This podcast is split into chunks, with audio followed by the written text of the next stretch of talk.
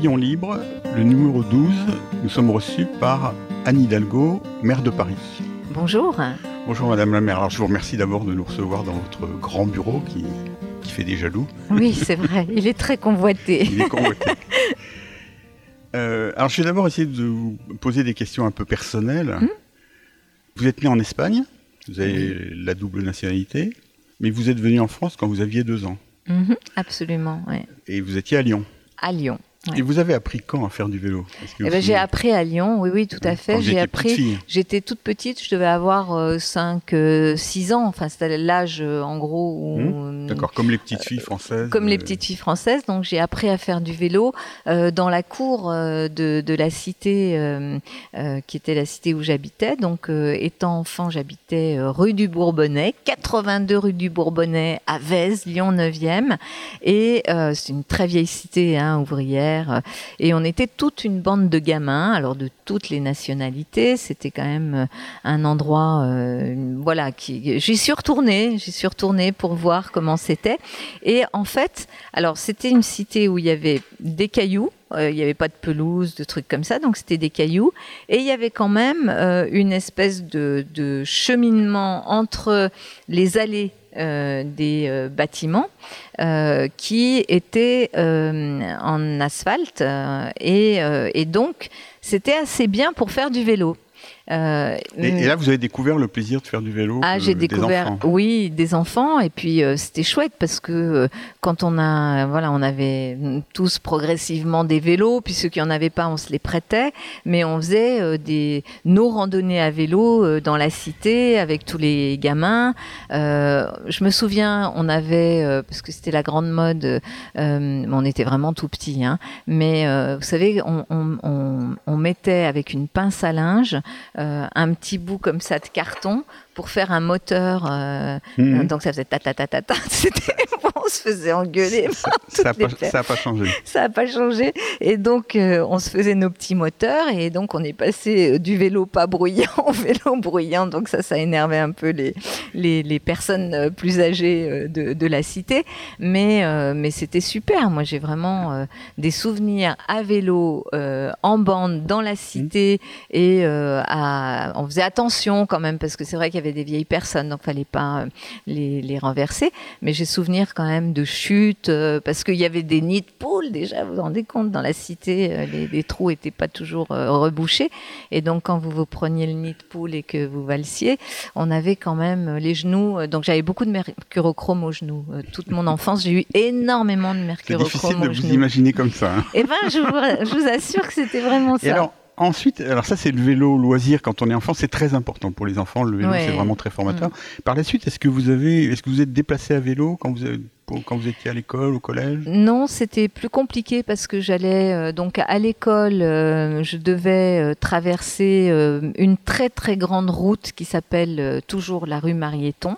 Euh, j'allais à une école qui s'appelle aujourd'hui l'école Audrey Hepburn et en fait c'était à peu près, j'avais un quart d'heure de marche pour aller à l'école et la traversée de cette grande route où j'ai vu beaucoup beaucoup de petites euh, copines et de garçons aussi, parce qu'il y avait euh, école de garçons euh, également, se faire renverser. Mhm. Pour moi, c'était très traumatisant parce que j'ai vraiment le souvenir de dans la classe, donc ça c'est en gros toute les, la partie primaire, dans la classe, une élève absente et on venait nous dire elle a été renversée par une voiture, etc. Donc c'était une époque où on n'allait pas du tout, c'était très urbain, un Mhm. milieu très très et avec cette espèce de d'autoroute qui euh, coupait euh, euh, vraiment le quartier en deux et donc tous les gamins qui arrivaient de la partie où j'habitais vers l'école devaient se traverser cette grande autoroute avec vraiment des accidents, avec, je me souviens, des copines, traumatisme crânien, etc. Moi, j'étais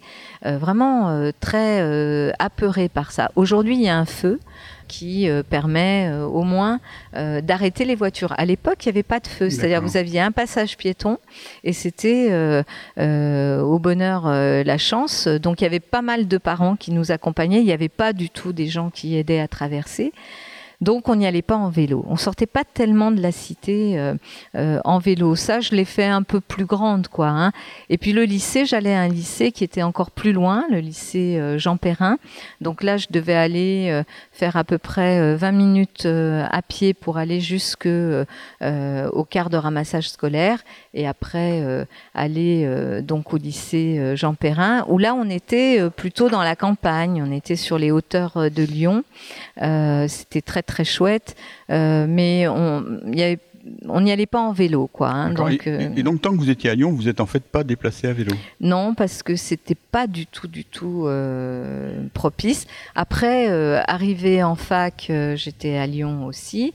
là, j'ai une de, des jeunes femme qui était avec moi en fac, qui a eu un accident de vélo et qui est morte. Elle a été, donc c'est vraiment des, environnements qui n'étaient mhm. pas du tout, du tout propices au vélo. Je pense que fallait être vraiment un militant chevronné. il y en a eu heureusement pour porter le combat de la place du vélo dans des villes. Aujourd'hui, bien sûr, c'est très différent, mais donc je n'ai pas eu ce loisir-là. C'est après, quand je suis arrivée à Paris, Mmh. Euh, que là, plus pour moi, pour, euh, pour mon, propre, euh, voilà, mon, plaisir, pas pour mmh. aller travailler, mais, mais pour moi, que j'ai fait du vélo, que j'ai mon vélo, voilà, et que, que j'essaye d'utiliser.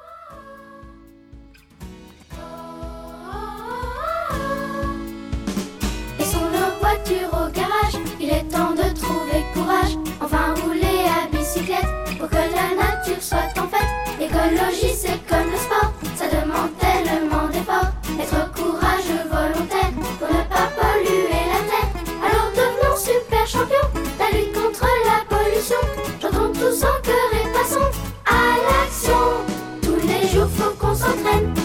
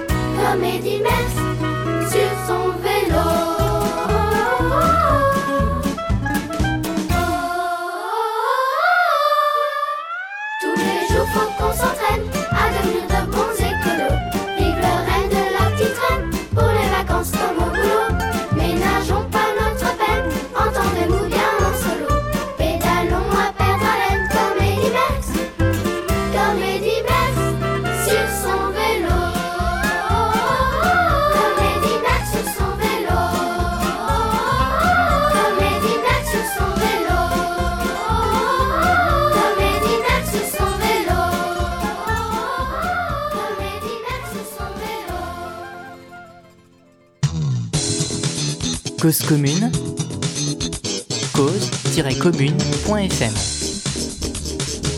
Partage ta radio. J'ai retrouvé, en préparant cette, euh, cet entretien, j'ai ben retrouvé un article. Ouais, je me souviens. Vous vous souvenez de cet article ah oui, Donc c'est du 26 euh, août 2001. Euh, 2001, ouais. Dans le Parisien. Ouais, D'ailleurs, j'étais enceinte. Oui. Alors c'est un article qui parle d'un peu de tout, y compris de déplacement. Et le titre, c'est Le vélo dans Paris, ça me fait encore un peu Bah peur. oui, bien sûr. Mais c'est pas un article très correct. Le, le titre est pas très correct parce qu'en fait, c'est une phrase que oui, vous lâchez. sûr, oui, ça- Et on vous parlait de, transport en commun, de, oui, voitures et bien tout ça. sûr, voilà. Bien sûr. Et je crois pas me tromper en disant qu'à l'époque, vous étiez pas vraiment persuadé du vélo comme mode de déplacement.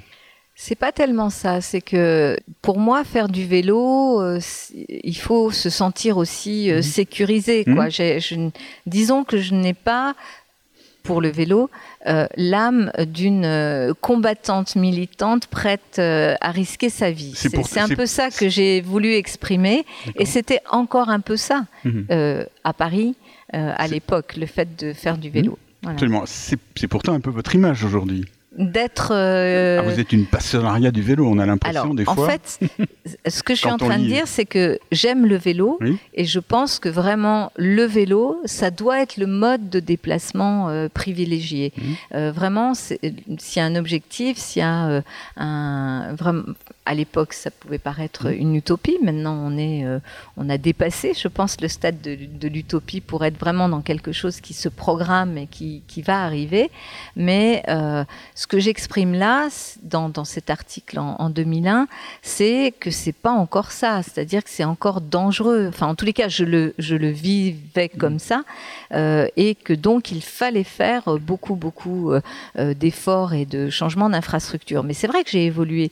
C'est-à-dire depuis 2001, le fait de euh, d'abord d'être élu euh, à Paris, euh, de, de, de me confronter aussi Mhm. aux questions des déplacements, à la question de la pollution, de voir d'autres villes, des exemples étrangers, donc très vite quand même d'établir des liens avec Amsterdam, avec Copenhague, de voir par quel cheminement ils étaient arrivés, eux, bien avant nous, à mettre en place des infrastructures qui sécurisent la pratique du Ça, vélo. en, en- en particulier quand vous étiez adjointe à l'urbanisme. Oui, beaucoup à ce 2008 à moment-là. 2014. Oui, beaucoup à ce moment-là.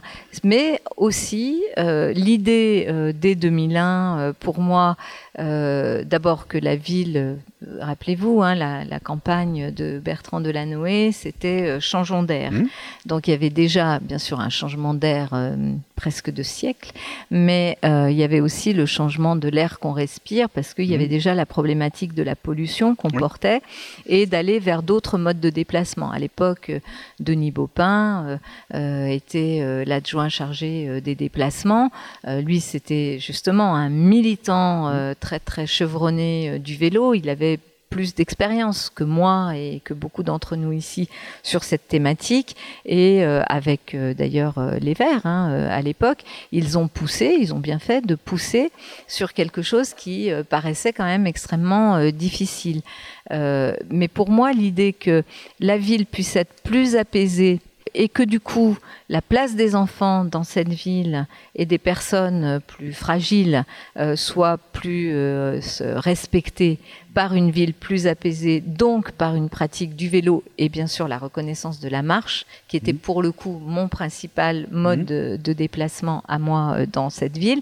Euh, pour moi, ça a toujours été euh, euh, cette idée force qui euh, a guidé euh, les actions. Mais je pense qu'on a beaucoup progressé d'abord en voyant les exemples étrangers. Mhm. Euh, Pour moi, ça a été très, très, très euh, révélateur aussi. hein. Euh, Ce qui se passait à l'étranger et le pourquoi euh, de leur euh, décision en matière d'infrastructure pour le vélo, ça a été quand même quelque chose de très révélateur. Et des décisions politiques. hein. Oui. Les, les gens souvent euh, se trompent, par exemple, sur les Pays-Bas, Oui. sur le Danemark, où c'est des pays où il y a une volonté politique de mettre le vélo en avant. C'est pas des vieilles traditions, contrairement à ce qu'on croit. Et, et d'ailleurs, quand on regarde les deux, euh, les deux villes, moi, qui sont quand même des villes extraordinaires de ce point de vue, Amsterdam, année, les années 70, en gros 75, mais vous connaissez ça par cœur, c'est autour de la sécurité routière Oui. que la question du vélo est posée. Absolument. Parce qu'à un moment donné, les habitants euh, d'Amsterdam disent stop, il y a trop d'accidents euh, et des accidents impliquant des enfants Voilà. avec des voitures des, qui roulent n'importe comment et qui euh, ne respectent pas la vie d'autrui. Et donc un changement euh, drastique de euh, comment la ville, et d'ailleurs ça s'est pas fait tout seul parce que forcément il y avait des gens qui étaient Mhm. totalement contre ça, il y a eu des, des mobilisations citoyennes, donc c'est une très belle histoire, mais qui part pas d'une question d'écologie, Hum, absolument, oui. mais vraiment d'une question de sécurité routière. Et puis euh, Copenhague. Copenhague, c'est un autre sujet. C'est euh, à un moment donné, ils sont euh, en banqueroute, euh, la ville est euh, voilà n'a plus de, de financement, plus rien, et ils se disent qu'est-ce qu'on peut faire comme euh, grandes euh, innovations qui ne soient pas coûteuses parce qu'il n'y avait plus d'argent, mais qui soient quand même euh, anticipatrices d'un futur que l'on souhaite euh, différent. Euh, et là, il y a la dimension environnementale, et là, il y a la décision politique d'investir massivement dans des infrastructures pour le vélo. Et euh, banco, quoi, ils ont, ils ont réussi. Oui, mais alors c'est là qu'il y a un vrai problème, parce qu'effectivement, ce que vous dites, j'y souscris évidemment, c'est-à-dire Mm. que les investissements pour le vélo, il faut qu'ils soient très significatifs, mais ce sont quand même des sommes qui sont très largement inférieures à celles qu'il est nécessaire de, de dépenser pour les autres modes de Mm. Bien transport. sûr. Et ça, c'est difficile à passer. c'est très difficile parce que moi je, je vois bien. Alors je ne sais pas comment euh, ils ont. Alors ils ont réussi plus tôt que nous euh, à trancher, y compris euh, par euh, l'opinion publique, à faire trancher ces débats et finalement aujourd'hui à nous regarder dans les difficultés, par exemple, que je peux avoir à Paris pour euh, mettre en place, pas avec les Parisiens, mais voilà, dans un, un univers médiatique qui caricature tout. euh, Oui, mais alors, justement, c'est ça qui est étonnant, par exemple. Il y a, moi, je remarque, quand on regarde un peu sur Internet, on voit que, y compris des gens qui sont très proches de vous et qui appuient vos combats dans un certain nombre de combats qui sont les vôtres, hein, le, sur le- la place de la femme, sur le- euh, la, la liberté, enfin des, des- des- ils vous suivent pas du tout sur euh, sur votre politique euh, dans les déplacements. pas, pas forcément, c'est-à-dire c'est d'autres Est-ce que ça vous arrive Est-ce C'est très générationnel, Oui. hein. mais moi, mon, mon l'analyse, parce que je me suis dit, mais pourquoi euh, nous, on arrive 20, 30, euh, voire 40 ans après euh, les autres, euh, et avec une difficulté qui reste la même Je pense que, je pense qu'en fait, le, le, le poids des lobbies, euh, et notamment euh, le lobby du diesel, euh, euh, un lobby, je vais pas appeler ça le lobby de la voiture, mais quand même, ça fait vivre une grande Mhm. partie de l'économie, le chantage à l'emploi, tout ça a, a pesé sur les décisions publiques, notamment nationales, puisque on sait que la France d'ailleurs a été un des pays avec un parc automobile le plus dieselisé quasiment en Europe, et avec du coup des freins pour sortir de ces politiques-là qui, euh, qui font que bah, ces lobbies sont puissants, ils s'expriment, ils s'expriment pas directement en général, ils s'expriment par plein de gens. Regardez, euh, euh, enfin c'est pas exactement ce lobby-là, mais quand même, euh, euh, il y a eu une affaire euh, il y a deux ans euh, à peu près euh, d'un médecin euh, euh, de la PHP euh, qui était, euh, je crois, un pneumologue euh, qui euh, nous expliquait que la pollution n'avait pas de conséquences sur la santé jusqu'à ce qu'on découvre, c'est Martin Hirsch, le directeur général euh, euh, de la PHP, euh, qui a hum, porté ce sujet-là, jusqu'à ce qu'on découvre qu'il était financé par un grand groupe pétrolier. Mhm. Euh, bon, et qu'on se dise, bah, finalement, est-ce que c'était crédible? Mais ce monsieur, il était partout. Mhm. C'était un expert partout qui allait s'exprimer pour expliquer que euh, la pollution n'avait rien à voir euh, sur, enfin, pas de- d'e- d'effet euh, nocif sur la, sur la santé. Donc, il y a ces résistances, ces freins très forts. Après, moi, ce que j'observe, c'est que c'est très générationnel, vraiment très générationnel. C'est-à-dire, aujourd'hui, les jeunes générations, et pas que à Paris, ils passent même plus leur permis de conduire. Mm. C'est-à-dire que i- ils envisagent un monde sans avoir leur voiture à eux. Ça, c'est vraiment, alors, euh, voilà, un schéma du passé pour euh, beaucoup de, de jeunes euh, aujourd'hui, mais des jeunes qui sont des trentenaires, donc ils sont jeunes, mais pas si jeunes. C'est pas des enfants, c'est c'est quand même des gens qui sont déjà dans la vie active. Et donc, il y a une mutation très très rapide qui est en train de se faire autour de l'objet euh, de l'automobile. Euh, l'objet n'est plus simplement l'expression euh, de sa virilité, pardon, mais c'est quand même ça, de sa liberté ou de sa puissance. Cet objet est juste un objet du quotidien, de l'usage qui peut être utile ou pas utile, et donc en avoir une possession personnelle n'est pas je dirais, l'objectif majeur que aujourd'hui se fixe tout un tas de, jeunes gens euh, vis-à-vis de la voiture. Alors que les plus anciens euh, ont été quand même conditionnés à l'idée que la voiture était un signe extérieur de quelque chose, de quelque chose de très intime, de très profond. Et, euh, et, du coup, c'est cette mutation qui est en train de se faire. Mais euh, on a encore beaucoup, beaucoup de caricatures d'une position de ce monde ancien à travers des chroniqueurs, des journalistes, des, euh, euh, personnes qui s'expriment euh, en regrettant ce monde ancien. Moi, je le regrette pas, ce monde-là. Je ne dis pas que la voiture n'a pas sa place en ville. Bien sûr qu'elle a sa place, mais elle doit être maîtrisée, elle doit être partagée, elle doit être non polluante, elle doit servir un usage et pas une volonté de puissance. Donc c'est ça la mutation qui est en train de se faire. Alors c'est clair que ce soit une femme euh, qui porte ça, j'imagine que pour ceux pour qui l'automobile reste l'expression de la virilité, et qu'on vienne pas m'expliquer que c'est euh, euh, sexiste de dire ça, parce qu'il suffit de voir les pubs pour les bagnoles pour voir que euh, on, on essaye de jouer su- sur autre chose que juste l'usage que peut vous apporter une voiture.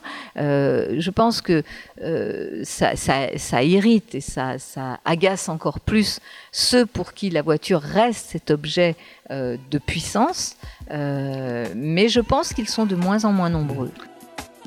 Cause commune 93.1 La voix des possibles. 270 jours dans le repos de la matrice, une destinée insufflée dans l'éternelle institutrice. Voyager vers la vie dans tes entrailles, insouciant du nouveau monde quand elle te pose sur les rails.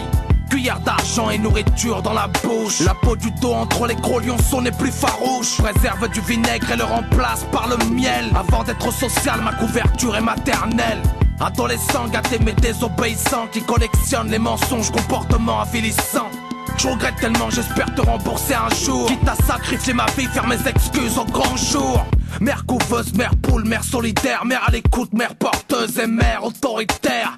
Aucun adjectif n'est assez baraqué. Aussi vrai que le paradis, maman se trouve à tes pieds. Lorsque les mères enfantent les filles et les filles deviennent femmes, deviennent des sœurs, des demoiselles, puis des dames. Au pas trop féminin et ce depuis les premiers âges. Et quel que soit leur nom, elles sont synonymes de courage. Le visage qui réconforte nos carcasses est loin du tracas, soulage des sarcasmes. Qui au moindre problème se jette dans l'arène. Combat de lion, combat de princesse et de reine. Il est plus facile qu'un homme de faire perdre l'honneur d'une femme. Un seul geste de travers et le monde entier la condamne. Petite sœur qui à l'école montre l'exemple, mais porte sur son dos les préjugés de son ensemble. Un truc qui daterait depuis la première femme pour avoir encouragé à l'interdit l'homme et son âme. N'écoute pas cette erreur, petite sœur, tu vaux bien plus que beaucoup d'hommes à la force de ton cœur. Évite les mauvais délires, les mauvais gens. Évite la mauvaise compagnie qui procure le mauvais sang. Emprunte le bon chemin, celui qui mène au bien, c'est là mes seuls conseils pour te sortir du chagrin.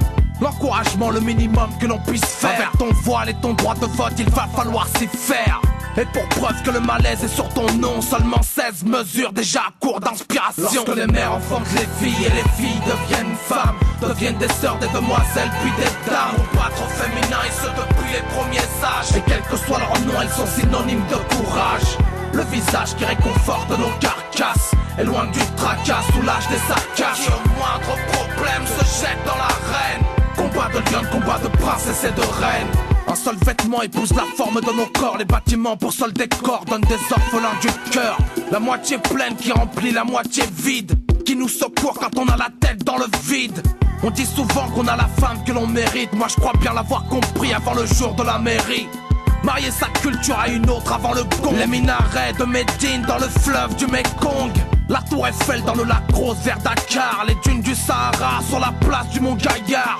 Le mélange est explosif lorsqu'il donne le fruit de nos entrailles, une petite fille, petit bonhomme. Préserve-moi, je préserverai ton nom, sanctuaire de la vie et de la procréation. Et va savoir pourquoi tes sourires m'inspirent la première lettre de mon nom comme le mot que je voudrais dire. Les mères enfantent les filles et les filles deviennent femmes, deviennent des sœurs, des demoiselles, puis des dames. Au pas trop féminin et ce depuis les premiers âges. Et quel que soit leur nom, elles sont synonymes de courage. Le visage qui réconforte nos carcasses loin du tracas, soulage des sarcasmes. Qui au moindre problème se jette dans l'arène. Combat de lion, combat de princesse et de reine.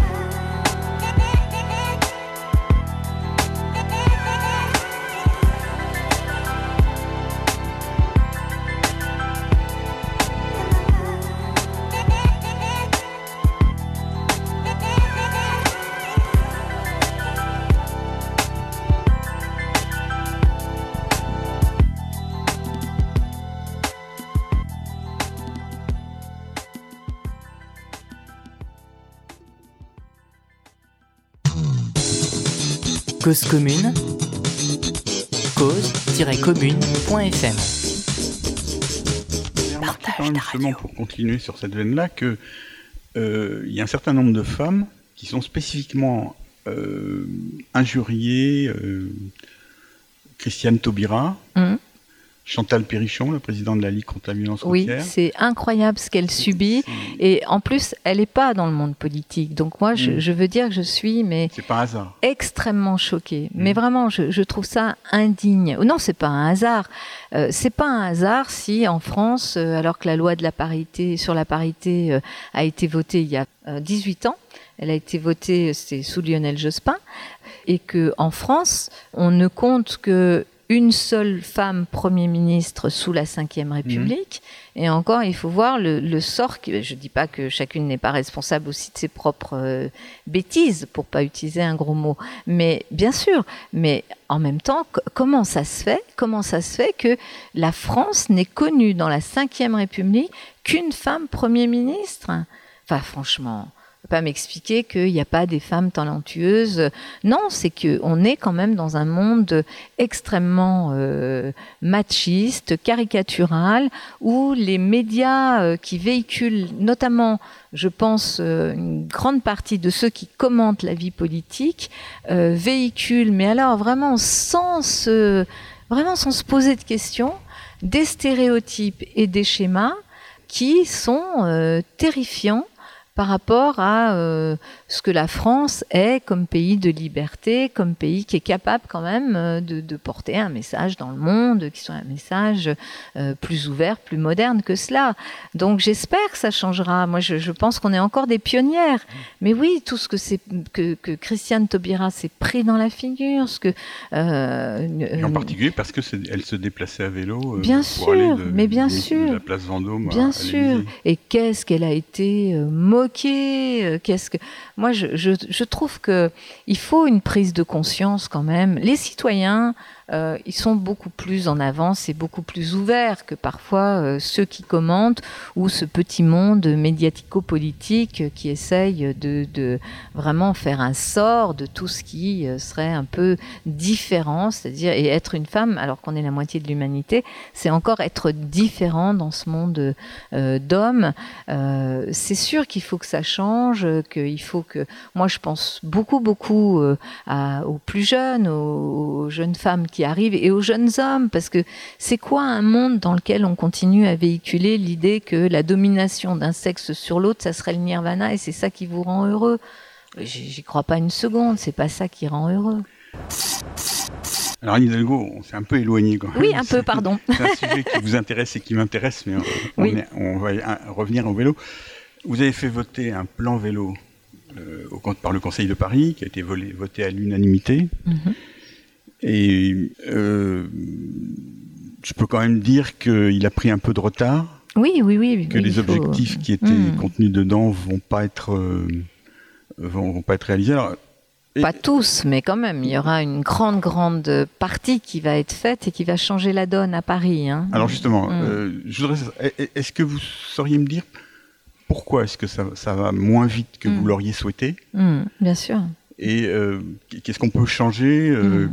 En gros, quel serait votre programme si vous vous représentez en 2020 Hein, C'est une boutade, mais C'est une boutade. C'est une manière de- d'essayer de, voir, de se placer dans un avenir long, parce que Oui, bien sûr. ce qu'on remarque quand même, c'est que les travaux durent très Mm. très longtemps. Hmm, Hein, ça va, et- hmm. Pourquoi? D'abord, euh, pourquoi ça, ça, n- ça va moins vite que ce que je souhaiterais?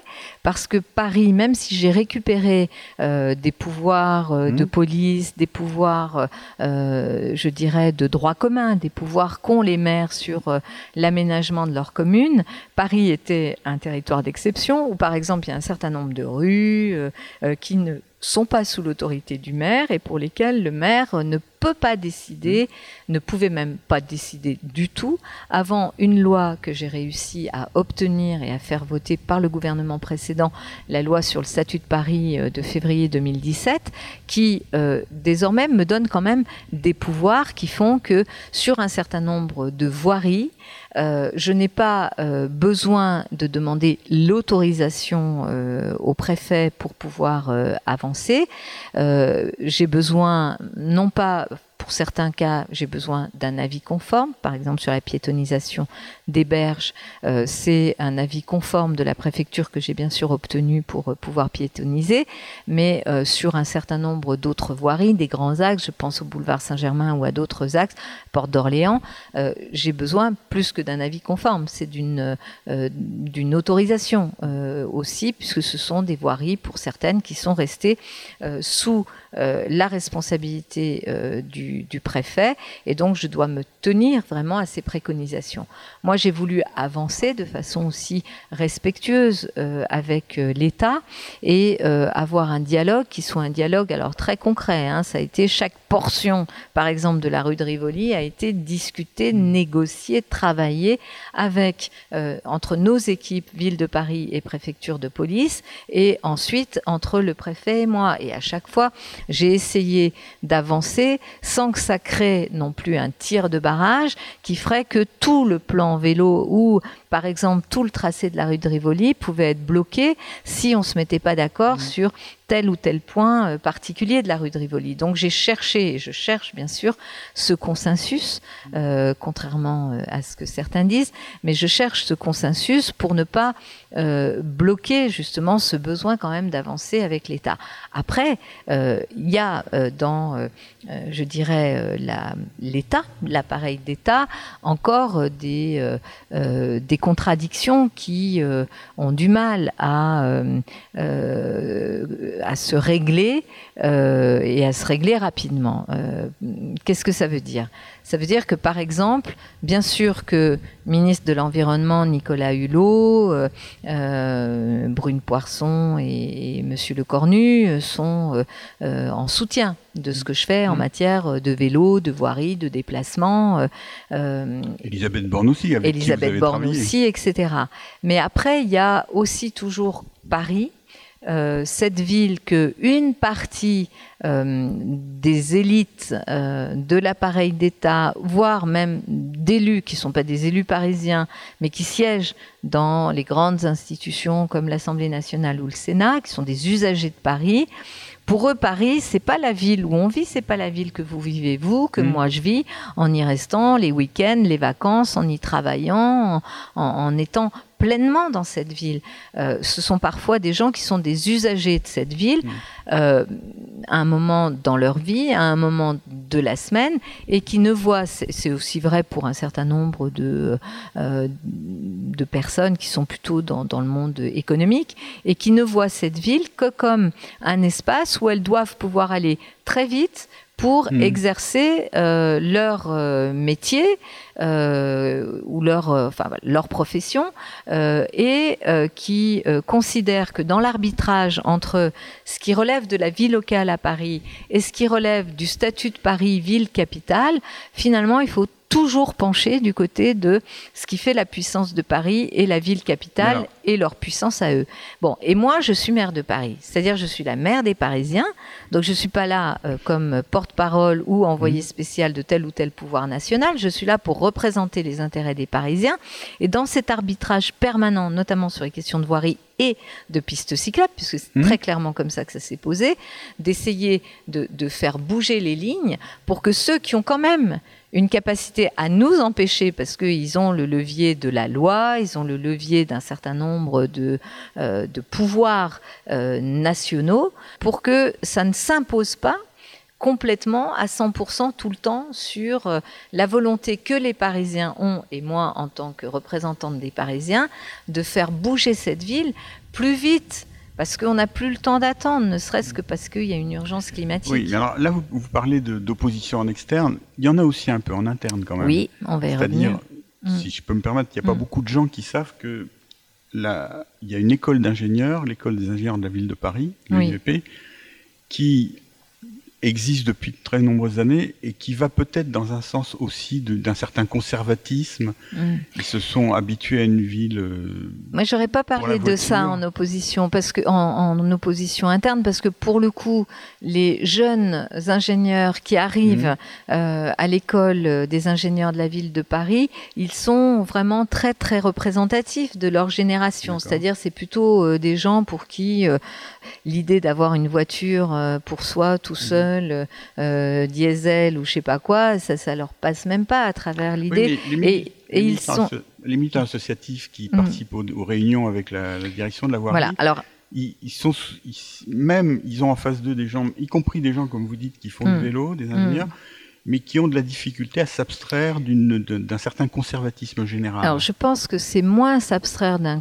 Il y en a forcément Mhm. partout, mais je pense que c'est moins cela que d'avoir toujours en tête que pour arriver à faire, par exemple, euh, la piste sur la rue de Rivoli, qui est très importante, qui est très symbolique, Absolument. il va falloir qu'on euh, dépasse un certain nombre de, euh, de, de barrages, y compris externes, et que la négociation avec l'État n'est pas quelque chose de facile et qui va Hmm. de soi. Et donc souvent, ils intègrent par anticipation un certain nombre des euh, problèmes qu'on va rencontrer à l'extérieur. Après, dans les oppositions internes, elle est d'une autre nature. Elle est, par exemple, euh, un plan vélo voté à l'unanimité. Alors ça, tout le monde est content de dire oui, moi j'ai voté le plan vélo à l'unanimité. Mais quand il y a les premières difficultés, c'est-à-dire euh, négocier, parce que forcément reconquérir de l'espace public sur la voiture, euh, changer les habitudes d'un certain nombre euh, d'acteurs, je pense aux acteurs économiques, aux commerçants, aux artisans, ça va pas de soi et il faut discuter et il faut engager une discussion qui parfois est un peu vive, même si euh, au bout du compte euh, tous conviennent que c'est quand même euh, le cap qu'il faut prendre. Euh, là, il n'y a plus personne. Enfin, il n'y a plus personne. Oui. Si, il y a toute mon équipe, mais les autres, ceux qui ont voté à l'unanimité, c'est les premiers à venir attiser le début du commencement d'une opposition. C'est le jeu, c'est le théâtre politique classique, c'est ce théâtre que je déteste. hein. Bon, c'est comme ça, c'est la vie, je peux pas tout changer. Et en tous les cas, ça, ça dépend pas de moi. Mais euh, de me dire, il faut qu'on entraîne avec nous un maximum de gens. Par exemple, les commerçants et artisans, euh, qui eux, évidemment, ils voient leur activité à juste titre, ils voient la question des livraisons à juste titre, et donc les aider aussi à passer le cap. Par exemple, Mhm. quand on travaille avec la Chambre des métiers euh, qui représente les artisans et commerçants, et que ensemble euh, on propose euh, des vélos cargo, des modes de déplacement, y compris pour les plombiers, et on voit c'est en train de se développer. Mmh, absolument. Et à mon avis, ça a de beaux jours devant soi. Hein, le plombier qui euh, euh, se déplace euh, à domicile avec son vélo cargo à Paris, je peux vous dire que c'est une bien, oui. activité. Bah, Il y a beaucoup de métiers dans lesquels on, s'aperçoit qu'il n'y a pas besoin de plus que ce que comporte un, un vélo cargo. Absolument. Et que en plus euh, c'est euh, agréable, que en plus avec l'assistance électrique, bien évidemment, ça ne génère pas euh, des, euh, des, des voilà des mouvements ou des efforts démesurés non plus. Euh, idem, on est en train de réfléchir avec Galabridier, mon adjointe chargée des seniors, aussi à des formes de, de vélo. Je sais que ça s'est fait dans d'autres villes, tricycles, permettant à des seniors euh, de pouvoir aussi euh, euh, être en vélo. euh, tout en étant euh, sécurisé et stabilisé. Donc, euh, plus l'assistance électrique, plus tous ces, toutes ces innovations comportent en vocation pour moi vraiment à entraîner plus de monde. C'est-à-dire des gens qui Mm. se sentaient loin d'une pratique du vélo type la pratique militante, heureusement qu'elle a existé et qu'elle existe encore, de ceux qui ouvrent la voie aux autres. Et je suis de très près toutes les associations euh, vélo, ce qu'elles postent, c'est très important ce qu'elles font, tout ce qu'elles postent sur les réseaux sociaux où on voit et les incivilités euh, euh, des euh, euh, deux roues motorisées qui prennent des, pistes cyclables et des gens qui se garent n'importe où. Et ça, ça nous permet de monter aussi en gamme, je pense, dans la lutte contre les incivilités et dans un comportement plus respectueux. Donc je suis tout ça de très près parce que je pense que c'est ce mouvement global, plus bien évidemment ce qu'on fait nous ici pour euh, accélérer le pas euh, dans cette mutation qui a trop tardé. On a pris un énorme retard à Paris là-dessus. Je suis, ça, je suis entièrement d'accord avec vous. Je sais que c'est un de vos combats depuis toujours et que vous l'avez toujours porté et que vous avez toujours poussé euh, la municipalité à ne pas se contenter de donner des chiffres de kilomètres de voirie, mais de, de regarder vraiment précisément ce que ça signifiait. Vous avez eu raison parce que c'est aussi cette exigence qui fait que euh, on, peut vis-à-vis parfois d'opposition ou d'une opinion qui n'est pas entièrement toute favorable, de dire mais voilà, il faut y aller parce que voilà ce qu'est la réalité aujourd'hui. Et le fait de passer à un usage du vélo plus quotidien, déplacement, domicile, travail et pour toutes les populations, c'est jouable, c'est faisable. Ne venez pas me dire que euh, à Copenhague, c'est parce qu'ils sont tous sportifs et euh, en bonne santé. D'abord, si on sont en bonne santé, c'est peut-être qu'ils font du vélo. Euh, mais euh, il y a des familles, il y a des personnes âgées, tout le monde pratique le vélo. Donc, euh, c'est possible aussi à Paris. Battement d'aile d'un papillon quelque part au Cambodge déclenche sur un autre continent le plus violent des orages, le choix de quelques-uns dans un bureau occidental bouleverse des millions de destins, surtout si le bureau est ovale, il n'y a que l'ours blanc qui s'étonne que sa banquise fonde. Ça ne surprend plus personne de notre côté du monde. Quand le financier s'enrhume, ce sont les ouvriers qui toussent. C'est très loin la couche d'ozone, mais c'est d'ici qu'on la perce. C'est l'effet papillon. Petite cause, grande conséquence. Pourtant jolie comme expression petite chose, dégâts immenses. Qu'on l'appelle retour de flamme ou théorie des dominos. Un murmure devient vacarme, comme dit le proverbe à propos. Si au soleil tu t'endors, de biafine tu t'enduiras. Si tu mets une claque au videur, courir, très vite tu devras. Si on se gave au resto, c'est un fait, nous grossirons. Mais ça c'est l'effet cachalot. Revenons à nos moutons, à nos papilles, un hôtel, un après-midi, aventure extra-conjugale, puis le coup de boule de son mari. Alors, si ton nez te fait mal, c'est l'effet C'est normal, fallait pas te faire choper. Si par contre t'as mal au front, ça veut dire que c'est toi le mari trompé.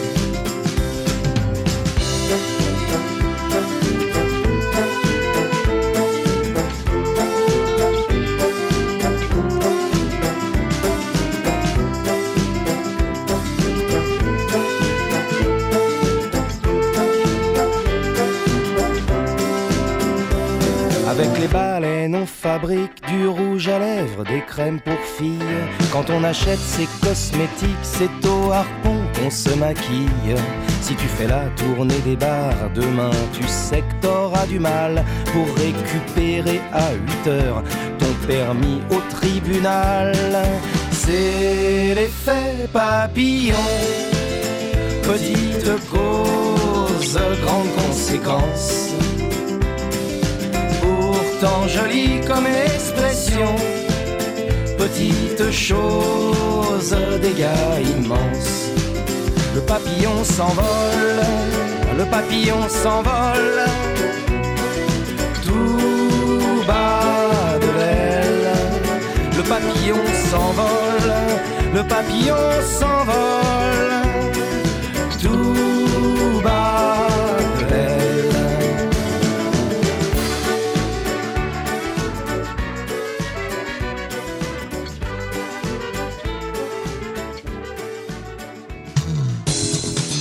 Cause commune, cause-commune.fm. Partage ta Alors, je voudrais maintenant vous parler du stationnement. Oui. parce que c'est un sujet important, vous le savez. Alors là aussi, des, dans le plan vélo, il y avait des, des projets qui, pour le moment, n'ont pas du tout vu le jour. Et euh, vous savez bien que c'est un des gros problèmes à Paris. Oui. Il y a beaucoup d'endroits, les, les appartements sont petits, il y a des cours qui sont petites, même des cours qui sont grandes, qui sont interdites au stationnement des vélos. Il y a le problème de, de- les, les- les cyclistes ont peur de se faire voler leur, le Absolument. vélo. Alors, euh, Mm. où en sont les projets de ce point de vue-là? D'abord, on a beaucoup de projets qui sont venus aussi par euh, les budgets participatifs Mhm. pour euh, avoir des parcs à vélo, pourquoi pas gardés ou en tous les cas protégés, permettant de s'installer sur la voirie et notamment sur des places de stationnement. Donc ça c'est un sujet euh, avec Christophe Najowski qu'on est en train de pousser. Donc ça ça va vraiment voir le jour parce qu'on a besoin de ça. C'est-à-dire on est en train de passer, ce qui est très intéressant, euh, à une pratique beaucoup plus généralisée du vélo. Euh, on viendra peut-être sur euh, Vélib euh, et le vélo en partage avec les, les problèmes qu'il rencontre aujourd'hui, mais au-delà de ça, euh, la prime que la ville donne pour l'achat de, de vélos électriques et la volonté de beaucoup plus de Parisiens de faire du vélo, électrique ou pas, fait qu'il y a un boom euh, de l'achat des vélos à Paris qui est euh, vraiment extrêmement important. Tous les commerçants euh, Oui, mais justement, le vous savez bien qu'une partie de- de- du succès du Vélib, il est fait par, par- grâce à des gens qui ne peuvent pas avoir de vélo personnel. On le voit actuellement absolument. sur les réseaux sociaux, euh, face au, au problème du Vélib, les gens disent mais achète-toi un vélo, Hmm. et les gens qui répondent mais moi je voudrais bien, ça m'arrangerait, mais je mais peux je pas. ne sais pas où le garer ou je ne peux pas. Donc on réfléchit. à Hmm. cette, Oui, mais euh, ça fait longtemps qu'on réfléchit. Alors, non, je, je vais me permettre de dire, Oui, en 2003, oui. nous avions pris l'initiative de faire les assises du stationnement vélo à Paris, et il me semble que depuis rien n'a été fait. Est-ce que je me trompe Je pense que pas grand-chose n'a été fait, même s'il y a eu quand même un peu plus de, de lieux pour euh, euh, garer son vélo.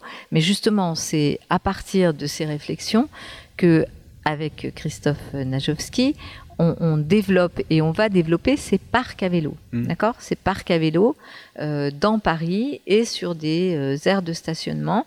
Mais on- bien sûr, on s'aperçoit aujourd'hui que ça manque parce que euh, la- l'achat de vélos est amorcé depuis quelque temps, de vélos individuels Mhm. est amorcé depuis quelque temps, et que ça devient un frein de ne pas avoir assez de parcs à vélo pour cet achat. Donc clairement, on est au bon moment pour euh, développer ces parcs à vélo. En Mhm. tout cas, moi, je souhaite euh, les, les développer et c'est inscrit hein, dans le plan vélo.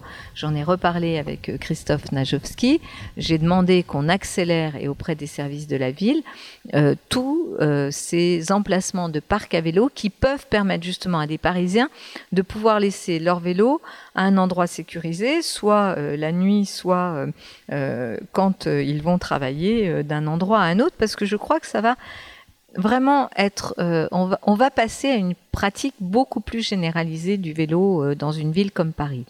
Le retard qui a été pris, c'est toujours le même. C'est la, la discussion, enfin je parle des mandatures précédentes, la discussion euh, entre euh, la place de la voiture, la place du vélo, la place du stationnement, euh, la place euh, des, des piétons euh, et euh, l'arbitrage et la négociation difficile parce qu'effectivement, euh, dès que vous touchez à la place de la voiture, bah, il vous arrive euh, ce qui m'est arrivé quand même, hein, c'est de me prendre un bashing pendant Mhm.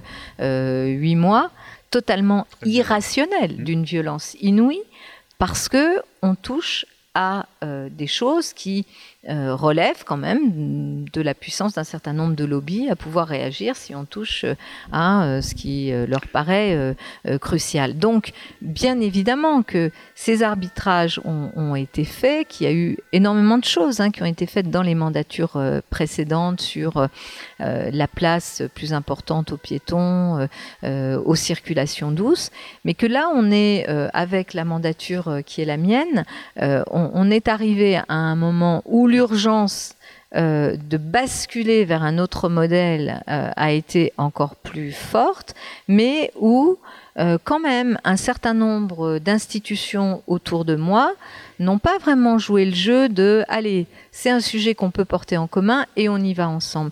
Franchement, les oppositions que j'ai rencontrées du côté de la région ne sont pas non plus normales parce que c'est un sujet sur lequel au-delà de la politique et du positionnement politique avec Valérie Pécresse, franchement, euh, moi j'accompagne la région, y compris financièrement.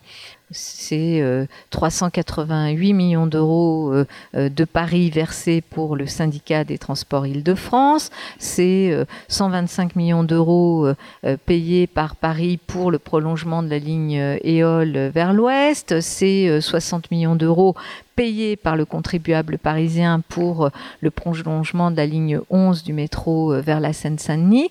Et quand Paris dit, nous, on a un problème, on est en train d'étouffer, la pollution est en train de nous tuer, et on est en train de prendre un retard, notamment en termes d'infrastructures euh, liées à la mobilité douce et au vélo, et il faut nous accompagner, on nous ferme la porte au nez et on nous fait un recours pour empêcher la piétonisation des voies sur berge. C'est quand même compliqué. Euh, moi, ce que je souhaite, c'est vraiment qu'on sorte de ces, euh, euh, de, ces approches politiciennes qui sont en train de faire perdre du retard. Donc j'aurais besoin de l'accompagnement plutôt de la région. La métropole, oui, c'est le cas. En tout cas, avec Patrick Ollier et les élus de la métropole, on sait qu'on a un destin commun voilà, le destin d'un territoire qui euh, regroupe 7 millions d'habitants et que la liaison à nos portes euh, avec euh, les communes euh, riveraines et notamment les liaisons vélos sont cruciales. Et on a mis un plan financé d'ailleurs par la métropole du Grand Paris pour justement travailler ces liaisons douces et, en vélo avec le Val-de-Marne, les Hauts-de-Seine, etc. Mais on a besoin de, de vraiment, je, je trouve que l'électrochoc dans les institutions euh, française sur euh, la question environnementale, la question de la pollution et la nécessité d'aller, mais vraiment rapidement, vers un modèle radicalement différent en termes de mobilité euh, dans des grandes agglomérations comme euh, Paris. Euh, L'électrochoc, et pourtant on a été la ville de la signature de l'accord de Paris, ne s'est pas fait.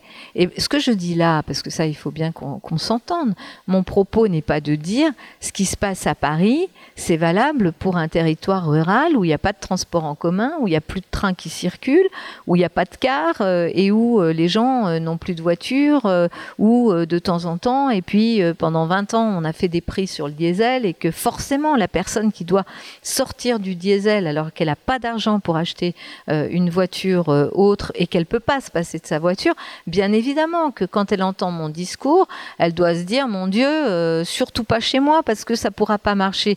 Et bien sûr que ça peut pas marcher dans un territoire très rural, mais moi, je suis pas en train de parler d'un territoire très rural. Je suis en train de parler d'une ville de 7 millions d'habitants, enfin d'une agglomération de 7 millions d'habitants, qui est en train d'étouffer. Cause commune 93.1 La voie des possibles. Le dimanche à Tchernobyl, j'empile torchon, vinyle, évangile. Mes paupières sont lourdes, mon corps s'engourdit.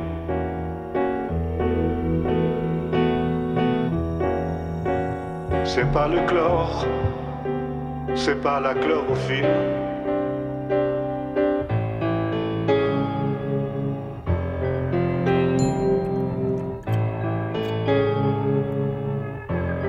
Tu m'irradieras encore longtemps.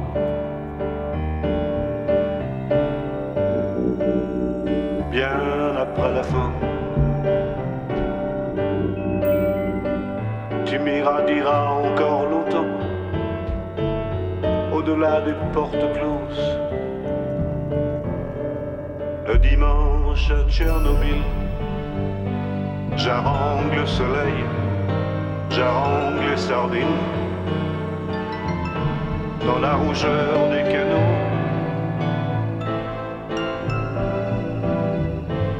à la centrale, il y a carnaval, Java, Javel, cerveau, vaisselle chaque jour se rit de moi, l'or Tu m'irradieras encore longtemps, bien après la fin. Tu m'irradieras encore longtemps.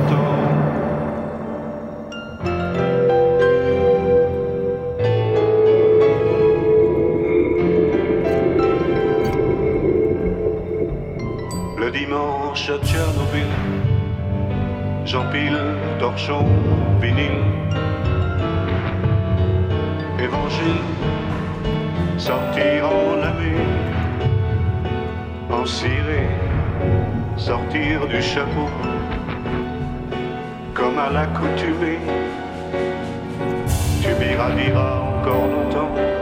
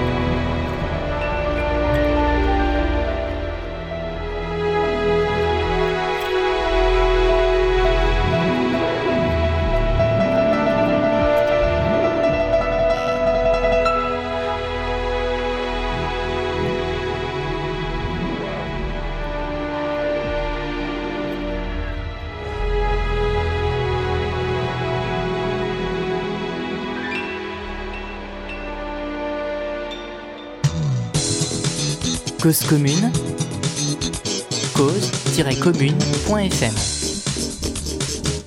Partage. ta Non, je voudrais vous ramener sur des Oui. sujets sur lesquels vous pouvez agir. Quand Mais même. je peux agir là-dessus. Oui, oui. Hein, c'est pas. Mais voilà, c'est le cadre dans lequel On- se je- situe je ma vous parlais du réflexion. stationnement du vélo tout à l'heure. Euh, il y a aussi le stationnement des voitures et le stationnement Oui. des deux roues motorisées. Oui. Alors sur le stationnement des voitures, vous avez pris des mesures énergiques, Oui. c'est-à-dire que euh, il était théori- théoriquement payant Mm. et en fait il était quasiment gratuit, c'est-à-dire que Absolument. il y avait 9 personnes sur 10 qui payaient pas. hein. C'est Ouais, un peu comme ouais, si euh, ouais. ne- pour aller au cinéma, Oui. une personne rentrait par devant et, Ou, et neuf par euh, derrière. Où neuf personnes rentrent dans la boulangerie, prennent chacune une Voilà. baguette et disent ben voilà, c'est mon droit. Alors c'est en train de changer euh, difficilement. hein. Mm. Il y a des Oui. difficultés Oh, internes, plutôt enfin, bien quand avance. même. Franchement, plutôt bien. Et les, les, les conducteurs automobiles ont compris que la, la bonne période était terminée, qu'il allait falloir payer. Mm. Et il se trouve qu'il y a un phénomène qui n'avait pas été prévu, c'est que ça améliore le stationnement. Il y a des places de stationnement Bien sûr. libres. Et la fluidité de, Mm. de- du trafic dans, dans la ville, quoi. Alors, pourquoi est-ce que vous ne le faites pas pour les deux roues motorisées je sais que c'est important. Que Je vais, je vais vous en Il parler. se passerait la même chose et Ouais. une partie de la, de la place du stationnement euh, des deux roues motorisées, elle pourrait être consacrée à d'autres choses. Mm. Et ça ferait baisser le nombre de motards. Et il y a aussi autre chose que vous n'ignorez pas, c'est que maintenant, il y a un certain nombre de- d'efforts que vous faites que les, les conducteurs de deux roues motorisées s'attribuent. Aujourd'hui, quand vous Les élargissez un trottoir. Mm. c'est presque toujours au bénéfice des deux roues motorisées qui s'attribuent, euh, qui, qui laissent juste un passage d'un mètre cinquante à deux mètres, qui considèrent qu'un Ou qui trottoir, roulent dessus. Et qui roulent dessus. Et surtout, pour les cyclistes, il y a un certain nombre d'aménagements, les bons aménagements pour les cyclistes, ils sont colonisés par les Absolument. Et il y a un certain nombre de- d'endroits où un certain nombre de cyclistes, dont moi, Mm. ne vont plus. Moi, je prends plus la, la piste cyclable sur la rive gauche, par exemple, la bande cyclable qui va de l'Institut du monde arabe à la place Saint-Michel, parce qu'il n'y a que des deux roues motorisées de, dessus. Qui sont extrêmement dangereuses. ce- les Vincennes et Charenton ont monté le, le chemin. Pourquoi est-ce que vous, je, pense que ça aurait un gros effet. Vous- D'abord, euh, d'abord euh, sur le stationnement, vous avez euh, raison d'avoir relevé la question des incivilités qui nous a poussé à changer les règles, à changer les règles, en tout cas à veiller à ce qu'il y ait une application des règles. Vous avez parlé de l'effet bénéfique, notamment sur plus de places de stationnement euh, en surface dans Paris, alors que 20 à 25% des embouteillages dans Paris étaient liés à des euh, voitures qui cherchaient une place pour se garer. Donc ça a permis de faire baisser de façon, et tout le monde le reconnaît, importante euh, aussi le, le trafic à Paris. Les chiffres du mois de janvier euh, 2018 par rapport à janvier 2017, c'est moins 4%, euh, 4,8% euh, de baisse du trafic automobile. Euh, de février, c'est moins 11%. Et mars, c'était moins 8,8% par rapport à mars de, de l'année dernière. Donc ça a eu un effet euh, très euh, notable et très bénéfique. Donc ça, c'est important euh, de, de le souligner. Et, euh, et- et on se félicite de cette réforme. Pour ce qui est du- des, des deux roues motorisées, euh, comme vous, je, je constate beaucoup d'incivilités. Croissantes. euh, ouais, en tous les cas, on, on les mesure maintenant, Mhm. puisque euh, euh, la brigade des incivilités, oui, l'autre effet positif de cette réforme du stationnement, c'est que j'ai récupéré en janvier dernier 1800 agents de la préfecture de police qui étaient payés par la ville de Paris, hein, mais qui étaient à la préfecture de police et qui sont revenus euh, à Paris dans euh, les services, alors à la fois sur le, la, la gestion du stationnement et notamment stationnement gênant, mais aussi sur euh, la lutte contre les incivilités euh, dans Paris. J'ai aujourd'hui une brigade qui fait 3300 agents déployés sur le terrain. C'est nouveau, ça s'est jamais vu ça à Paris. On n'a jamais eu des équipes de proximité euh, chargées de veiller à lutter contre les incivilités et bien sûr à faire de la pédagogie. Euh, euh, le but du jeu, c'est pas la sanction pour la sanction, mais c'est vraiment que chacun comprenne que dans une ville aussi dense, aussi fréquentée par des gens différents, chacun doit quand même respecter les règles du jeu minimales à la vie en collectivité. Donc ça a eu aussi cet effet bénéfique, hein, c'est de reprendre ces 1800 agents qui sont déployés sur le terrain. Ces agents donc forment une brigade en tout 3300 personnes, dont une partie lutte contre les incivilités. Par rapport aux deux roues euh, motorisées, mais aux autres incivilités aussi, on a des brigades qui sont vraiment très très présentes. Euh, J'ai demandé avec le maire du 4e arrondissement que sur la rue de Rivoli, nouvelle piste cyclable où on a vu les premiers jours euh, des motos s'engouffrer là-dedans. Le, le problème, c'est pas le plaisir de dire aux motos qu'elles n'ont pas à s'engouffrer là-dedans, c'est juste l'accident que ça provoque, puisque c'est pas prévu pour elles, c'est prévu pour des vélos, et qu'un vélo, ça va moins vite qu'une moto, et c'est beaucoup plus vulnérable qu'une moto. Et Donc, que la présence d'une moto, ça dissuade des vélos. Il y a- Il y a ça Absolument. qui est très important. Donc, aussi. on a mis en place et, euh, des contrôles très réguliers aussi. On suit de près euh, tous les sites euh, avec euh, les, vélos, avec GoPro embarqués pour savoir à quel endroit. Mais bien sûr, moi, je suis sur mon compte Twitter toutes ces associations et pour aller effectivement dire là, il faut qu'il y ait des contrôles systématiques pour dissuader ces motards, voilà, ces, usagers de. je dois avoir un rendez-vous prochainement avec les associations euh, euh, de moto. Je pense euh, à Tout à Moto et je pense à la Fédération des motards en colère pour pouvoir discuter avec eux. Parce que, bien sûr, eux, les, en tous les cas, leurs dirigeants, quand, quand je les rencontre, ils me disent qu'ils ne soutiennent pas ces comportements-là. Mais il faut vraiment que, au-delà du Ils fait de ne pas sou- plus, hein. soutenir, il faut que on soit tous dans une Mhm. démarche qui permette de, de- de considérer que euh, les deux roues euh, motorisées ont une place dans la ville, mais pas toute la place. Mmh. Les aménagements de si voirie vous que je suis en train de faire. payer Alors, est-ce que ça D'abord, d'abord, euh, lorsqu'ils sont en stationnement gênant et euh, en stationnement interdit, ils sont verbalisés très clairement aujourd'hui.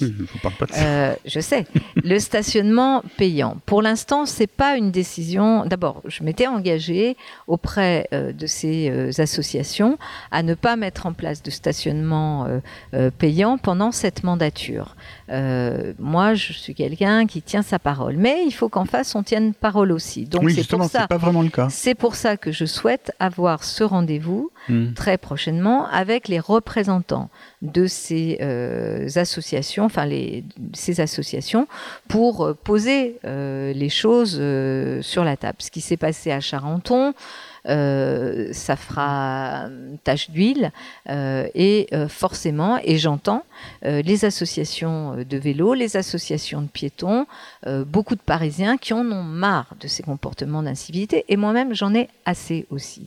Donc je veux avoir cette discussion, mais comme j'ai engagé ma parole, je ne vais pas sur une radio ou ailleurs désengager cette parole parce que je fonctionne pas comme ça et je veux rediscuter avec ceux euh, qui euh, euh, s'étaient aussi engagés de leur côté à aller vers des comportements euh, plus civiques. Donc on va avoir cette discussion et puis on verra bien. On va avoir l'expérience aussi de ce qui se passe à Charenton. Moi, je ne veux pas qu'on soit dans des, dans des blocages, dans des oppositions. Il y en a marre de ça, quoi. Il y en a marre des, débats qui sont plus des débats, qui ne sont que des polémiques et dont on ne sort que après euh, euh, des batailles, des polémiques, des, euh, luttes sur Internet et chez les chroniqueurs ici et là. On paye ça très très cher.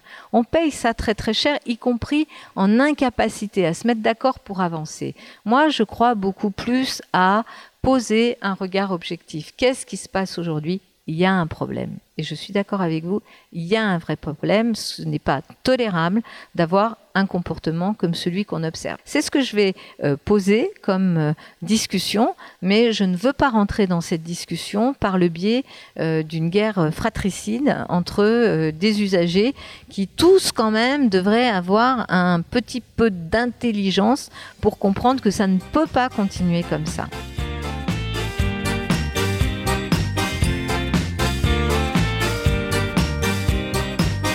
Cause commune, 93.1, la voix des possibles. Devant mon poste de télé, je les vois me raconter des salades. Disent que la Terre est en danger, disent que notre planète est malade. Ils me font flipper ces écolos, à nous dire qu'on va tous crever. Faudrait qu'on roule tous à vélo, et pourquoi pas voter Beauvais? Moi je préfère rouler en humeur, manger des sandwichs OGM. Climat fond, 300 à l'heure, total GPS, GSM. Vu qu'on doit tous y passer, alors allons-y tous en même temps. Faisons pas les choses à moitié, profitons-en. Niquons la planète. Niquons la planète. Niquons la planète. Niquons la planète. I have a dream, j'ai fait un rêve guerre mondiale nucléaire où les enfants d'Adam et Ève s'entretueraient comme des frères. I have a dream, oui j'ai rêvé d'un tsunami tremblement de terre qui détruirait l'humanité, nous enverrait tous en enfer. Faisons péter la couche d'ozone, rasons tout, faisons place nette. Ne laissons surtout pas à nos mômes le plaisir de payer nos dettes. I have a dream, je vous le dis, I have a dream, alléluia. Et quand viendra ce jour béni, prions pour voir ça.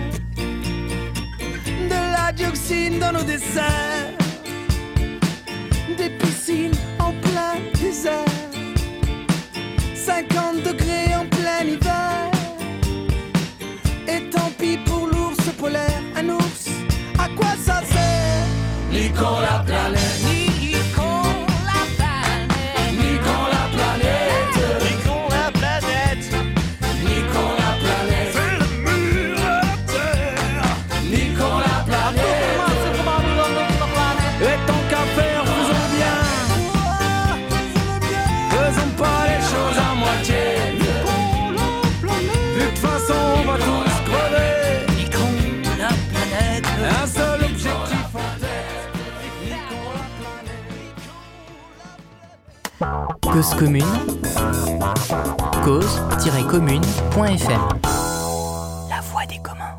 Madame la maire, j'aurais maintenant qu'on parle du problème de Vélib, Mm. et je dois vous dire que c'est exprès que je l'ai mis à la fin pour qu'on passe pas Mm. toute l'émission dessus, Ouais. parce que ce qui est important pour améliorer le, le vélo, c'est important, c'est utile de fournir des vélos, mais le plus important, c'est de faire des infrastructures pour rouler et pour stationner. Je sais que ça a toujours été Mais- votre position. ouais. Absolument.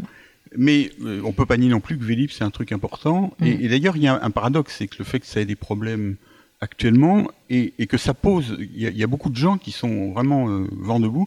Ça veut dire qu'il y a toute une population Mm, mm. qui s'est habituée à cet outil, Bien qui sûr. sont de réels cyclistes. Simplement, comme je disais tout à l'heure, parce qu'ils ont, ils peuvent pas stationner Mm. euh, leur vélo chez eux.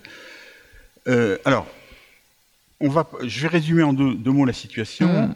Petit 1, euh, le déploiement s'est pas fait euh, à la vitesse qu'il qui était prévu. Et deuxièmement, il y a, rien ne fonctionne. Il y a d'énormes problèmes euh, techniques. Voilà. Je ne vais pas vous demander non plus euh, à qui c'est la faute. Ce Mm. qui, ce qui m'intéresserait surtout, c'est, en gros, il me semble, vous allez me reprendre si je me trompe, qu'il y a aujourd'hui deux solutions Mhm. envisageables. La deuxième, c'est de casser le contrat avec Sm- Smovengo.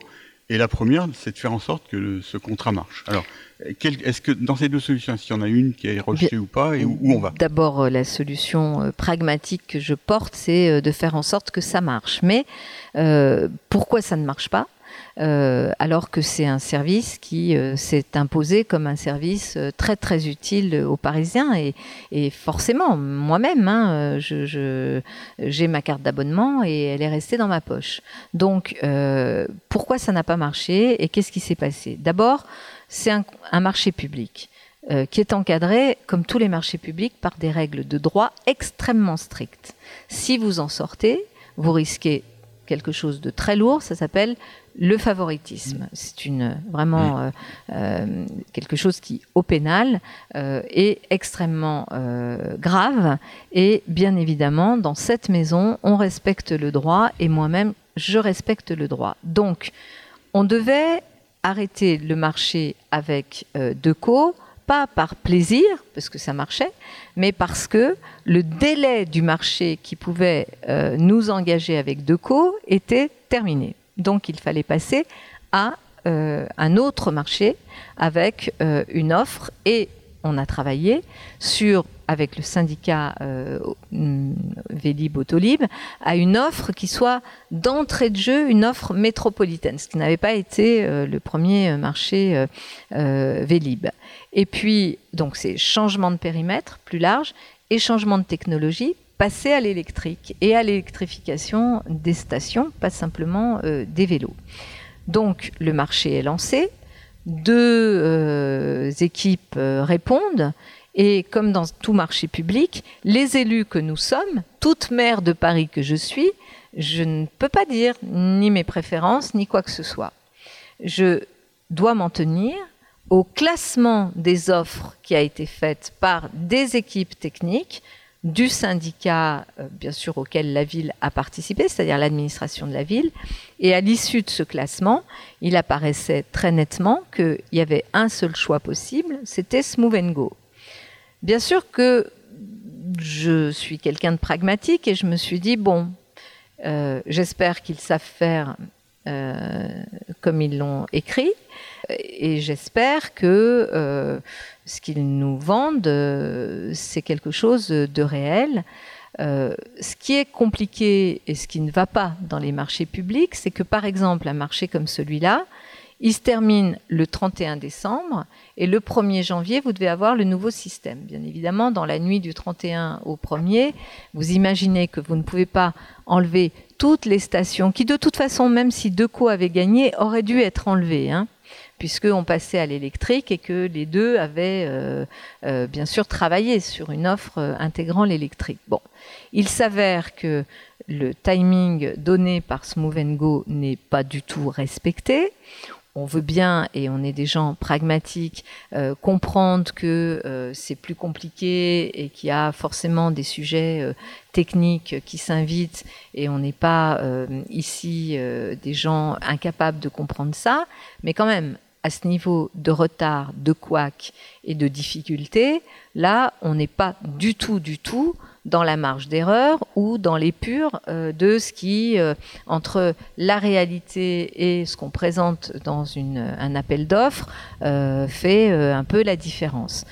c'est d'une autre nature. Là, on s'est vraiment posé la question, est-ce que vraiment ils sont capables de faire ce pourquoi ils se sont engagés? Bon, on les a mis sous pression, convoqués, avec bien sûr Patrick Ollier, et euh, Catherine Barati-Elbaz euh, pour euh, vraiment leur demander un plan. On a eu déjà plusieurs plans d'urgence, sauf que le dernier plan d'urgence, ils n'avaient pas fait ce à quoi ils s'étaient engagés.